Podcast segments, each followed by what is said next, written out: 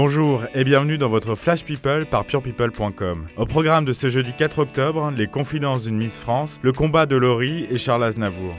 Les obsèques de Charles Aznavour se précisent, le chanteur fera bien l'objet d'un hommage national vendredi matin. La cérémonie se tiendra dans la cour des Invalides et le président Macron prononcera l'éloge funèbre. C'est l'Élysée qui a confirmé cette nouvelle en accord avec la famille du défunt. Pour le moment, on ne sait pas où sera enterré le chanteur, mais il y a de fortes chances qu'il ait choisi le cimetière de Montfort-la-Maurie. C'est dans cette petite commune des Yvelines que Charles Aznavour a fait construire un mausolée familial où reposent ses parents ainsi que son fils Patrick. Ce jeudi, Laurie Pester publie son autobiographie, intitulée Les choses de vie. Ce livre aborde des sujets très intimes dont la comédienne et chanteuse n'avait encore jamais partagé avec le public. Laurie écrit longuement sur l'endométriose, cette maladie gynécologique qui peut être particulièrement douloureuse et avoir de lourdes conséquences sur la fertilité. Invitée mercredi des maternelles sur France 5, Laurie Pester a expliqué avoir découvert qu'elle souffrait d'endométriose après avoir fait une grossesse extra-utérine. Aujourd'hui âgée de 36 ans, la star de Demain nous appartient veut mettre toutes les chances de son côté pour avoir un jour un bébé. Elle est notamment allée en Espagne pour faire congeler ses ovocytes, ce que la législation française ne lui permettait pas. Avec son témoignage, Laurie Pester espère inspirer d'autres jeunes femmes qui seraient dans son cas à trouver l'accompagnement médical dont elles ont besoin.